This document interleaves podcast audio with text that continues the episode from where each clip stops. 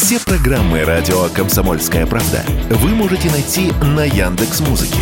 Ищите раздел вашей любимой передачи и подписывайтесь, чтобы не пропустить новый выпуск. Радио КП на Яндекс Музыке. Это удобно, просто и всегда интересно. Передача данных.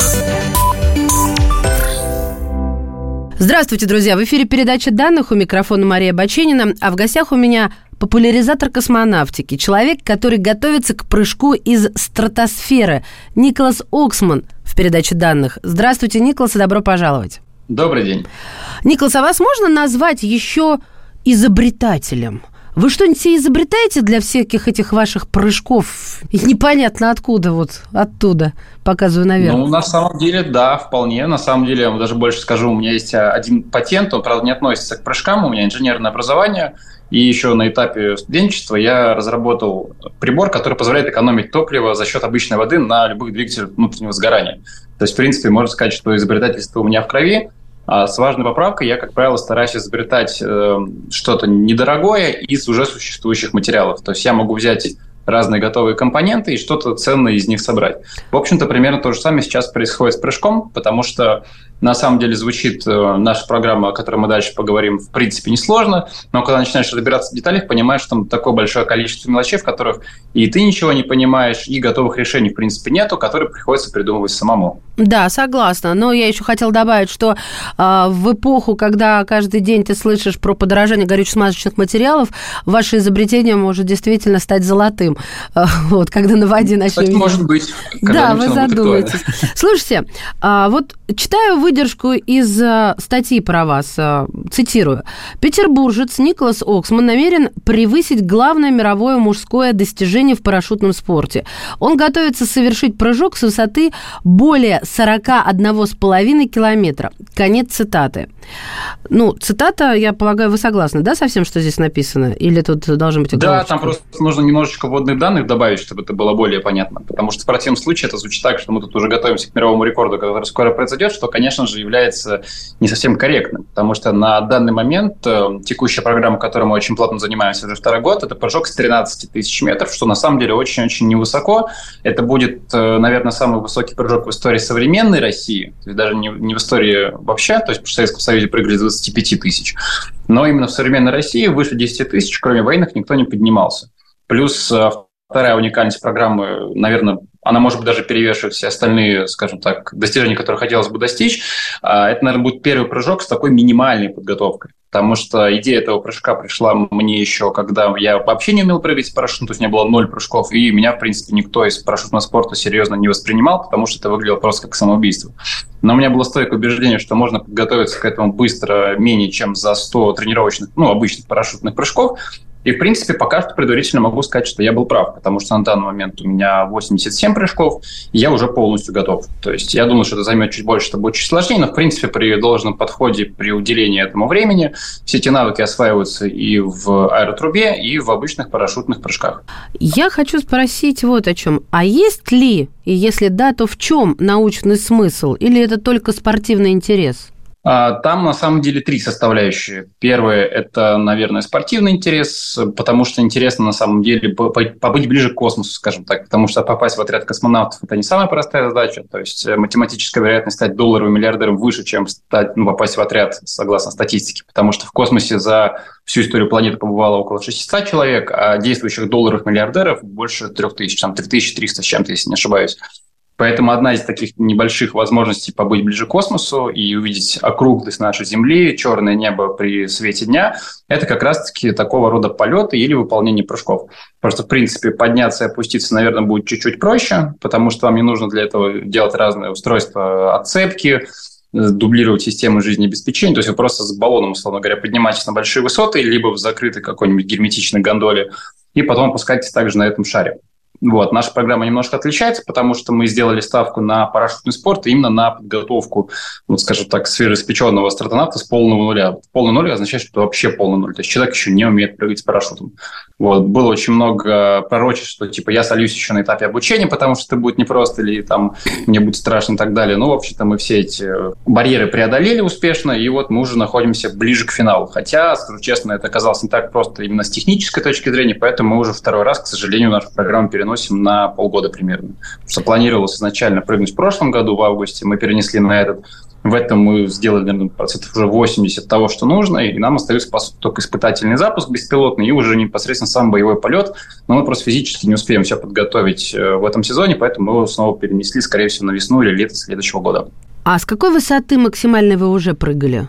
А, на самом деле все классические парашютные прыжки подразумевают все высоты до 4000 метров, потому что для того, чтобы подняться выше 4000, необходимо уже килородное оборудование, ну, минимально просто в самолете, чтобы можно было дышать. Ведь в километрах выходить. хочется. Вот эти метры, я пока перечислю, вы убегаете. 4, 4, 4 километра. километра. Это можно вот как но, мы но представляем это, себе. Это классически. Мне один раз случайно очень повезло, буквально на 15-м прыжке я попал на день ВДВ, это было 2 августа на одной дробозоне.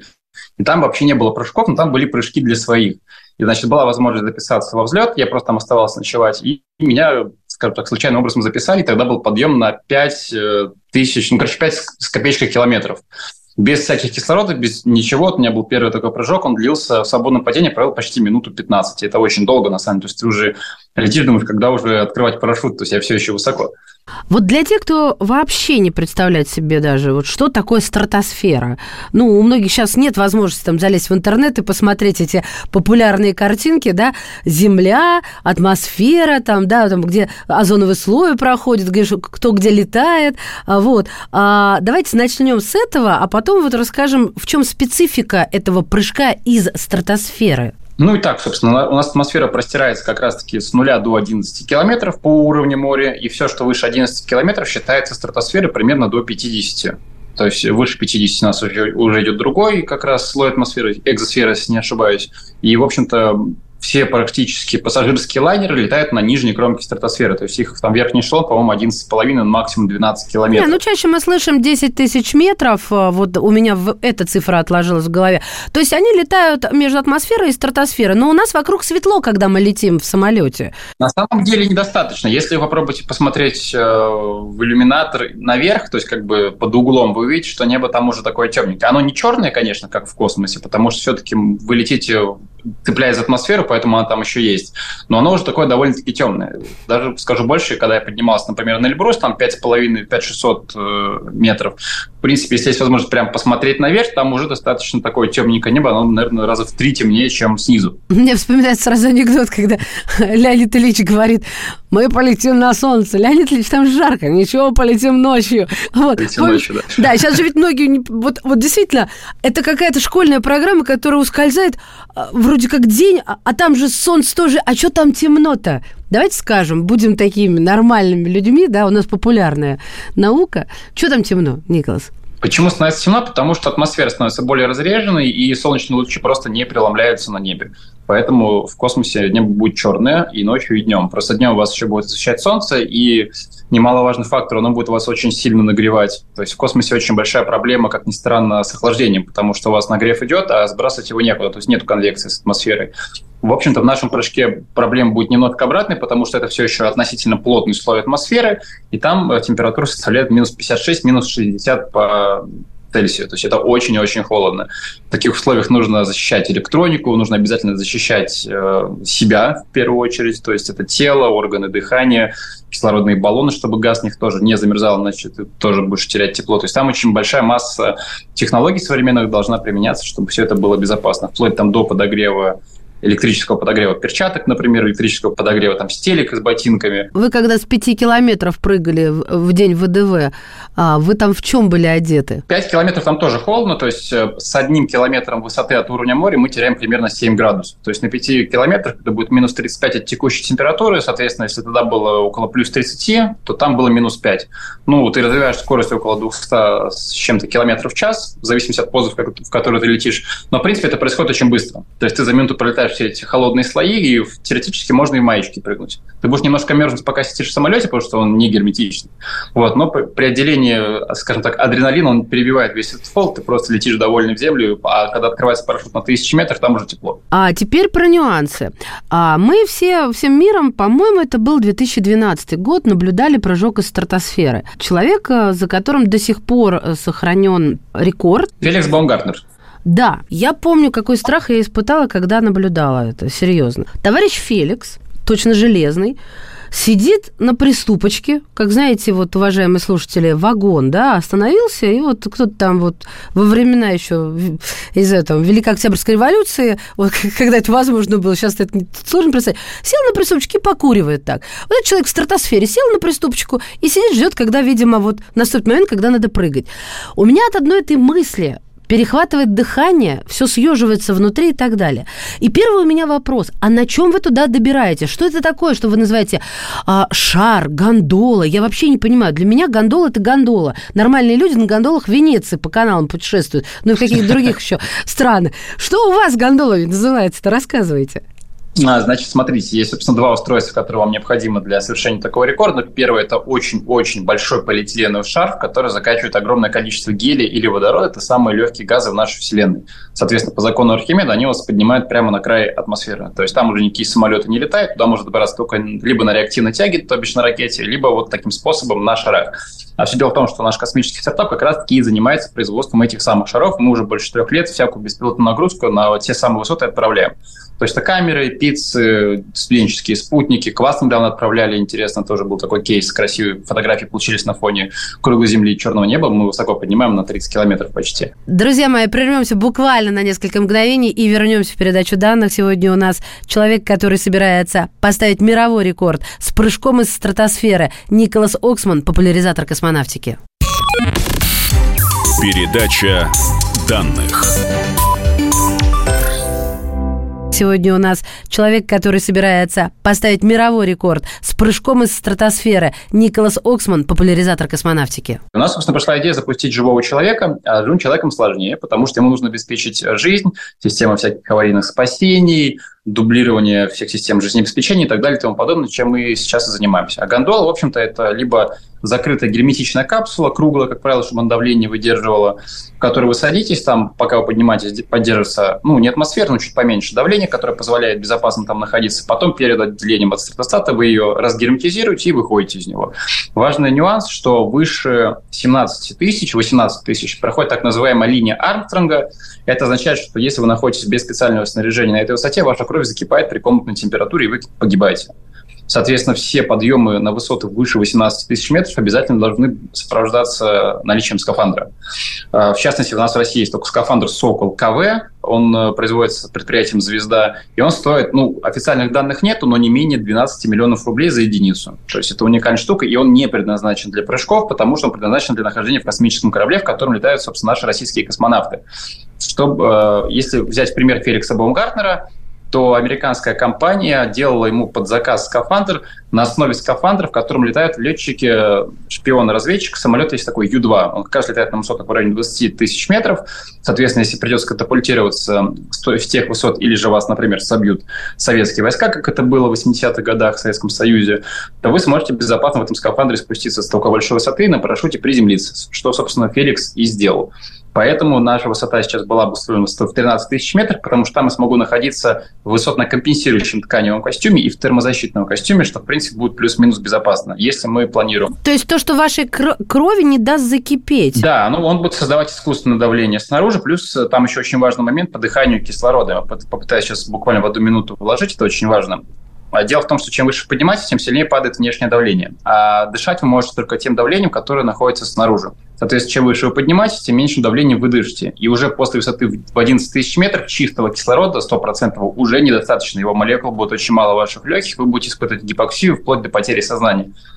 Чтобы этого не происходило, есть высотно-компенсирующий костюм. Он создает сильное давление на грудную клетку и компенсирует кислородом под давлением. То есть вам в легкие загоняется газ уже под давлением. Если этого не делать, вы просто потеряете сознание секунд за 10. Подождите, а где вы это все берете? В нашей стране тоже это кому-то можно заказать? Мне казалось, у нас совсем иная история. На самом деле, конечно же, может. То есть все... Э, единственная погрешность, я использую оборудование, наверное, 70-х годов. На самом деле, вы удивитесь, но почти все это покупается на Авито, либо на барахолку. Хочу гондолу в стратосферу. На... Вот так и забиваем, да? Не, вот гондолу вы, как, к сожалению, не купите, а вот индивидуальное снаряжение, например, космический гермошлем, ГШ-6А называется, он стоит всего 30 тысяч рублей, полностью работоспособный. Мы его испытывали в барокамере, мы его испытывали в климатической камере, там вся резина, все клапана абсолютно нормально работают. Хотя по инструкции у него срок годности всего два года. А как относится государство? Ну, я под государством подразумеваю, конечно же, а, людей, конечно, силовиков, ну, потому что это стратегические какие-то слои. Вы сами сказали, самолет-шпион. Там же не только шпионы, там еще и наши, наверное, где-то. А, это первое. Второе. Тот же э, Роскосмос. Ну, я даже не знаю, как сформулировать, но я уверена, вы понимаете, о чем я говорю. Вот я они понимаю, о чем знают, говорю, как да. они относятся, э, может быть, хорошо или наоборот не очень? Роскосмос относится нейтрально, то есть я хотел от них получить поддержку, но все-таки у них немножко другие компетенции оказались. А в итоге я получил поддержку от государственной такой организации, называется Русское географическое общество, которое Федора Конюхова в том числе поддерживает. И оказывается, что если у тебя есть поддержка вот этого самого общества, ты ее член, то при любом запросе от этого общества почти все силовые структуры как минимум обязаны отреагировать. То есть если просто ты с улицы приходишь, пишешь запрос, тебя тупо игнорируют, это классика жанра, то здесь они прям собирают начальников, и они обязаны официальный ответ отправить им обратно с печатями, э, то есть отреагировать. Мы так э, с барокамерой общались, с военно-медицинской академией, то есть мне нужно было к ним прийти, ты с улицы просто так не зайдешь. Камера стоит 10 минут, достаточно дорогое устройство. Мы приходим от Русского географического общества, говорим, у нас рекорд России, мы, соответственно, занимаемся здесь тем, что, там, не знаю, делаем нашу Россию на мировой арене более привлекательной, то есть это важный проект, поддержите, пожалуйста, ребят.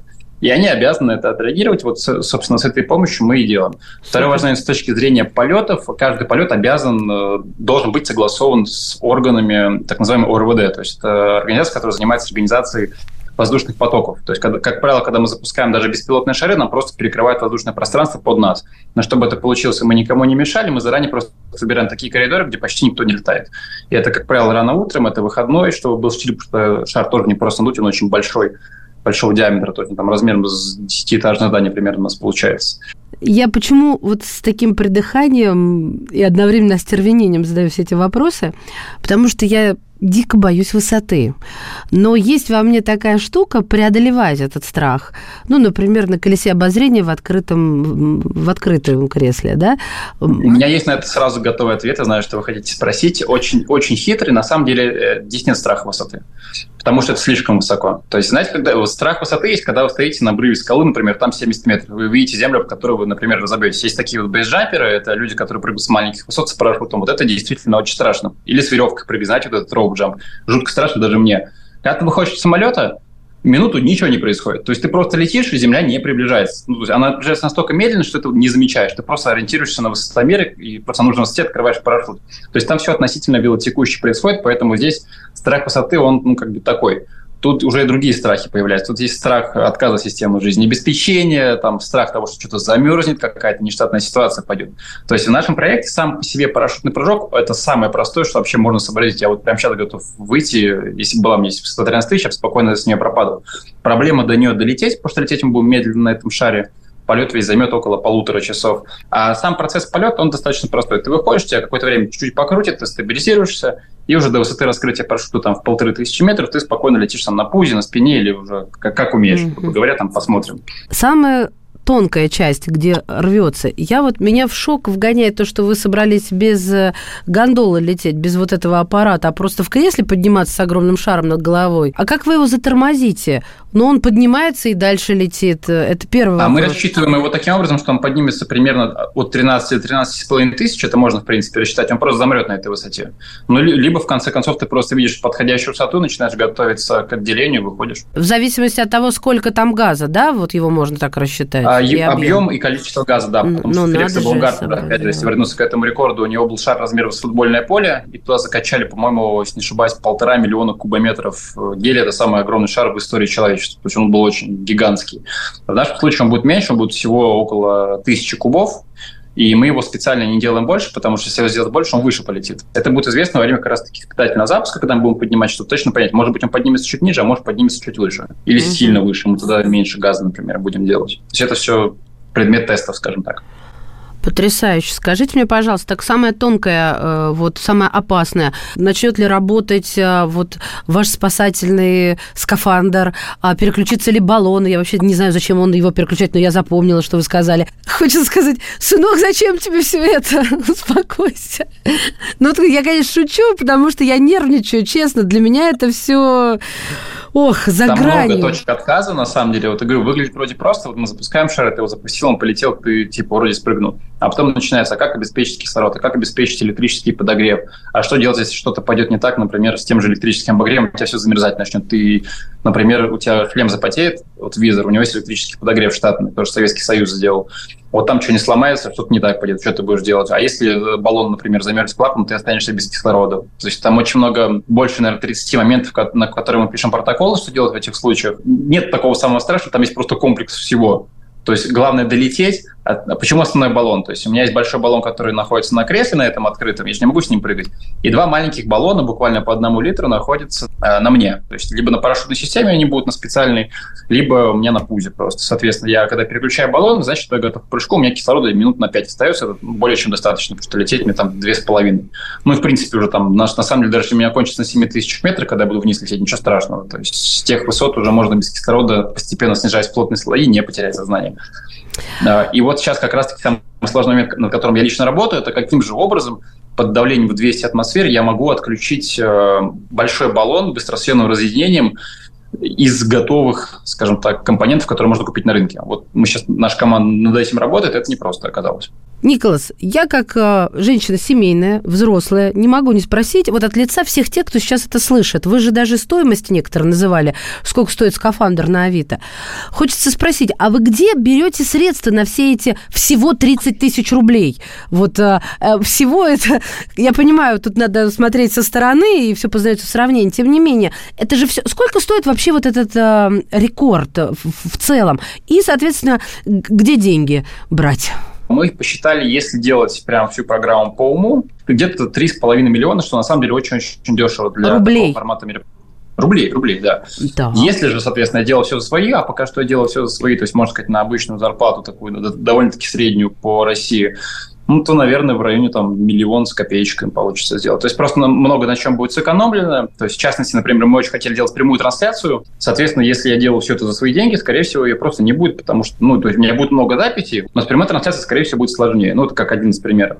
Ну, то есть надо призывать спонсоров. Мы сейчас, конечно, не будем бить шаманские бубны и плясать вокруг костра, но, но надо, в общем-то, сказать, что вот э, ребят с деньгами, давайте мы мы украсим вашими логотипами все наше дело и полетим, э, и вы нам деньгами поможете, верно я понимаю? Ну, есть некоторые частные лица, которые готовы там буквально, знаете, там по 100, по 150 тысяч рублей помогать. Угу. Такие действительно есть. Э, но мы с вами говорили, вы знаете, как вот о генеральном спонсоре приходит какая-то крупная компания, говорит, смотрите, нам интересно продвигать свой бренд, у нас есть средства, которые мы выделяем на маркетинг, например, да, на этот месяц, и, в принципе, вы нам подходите.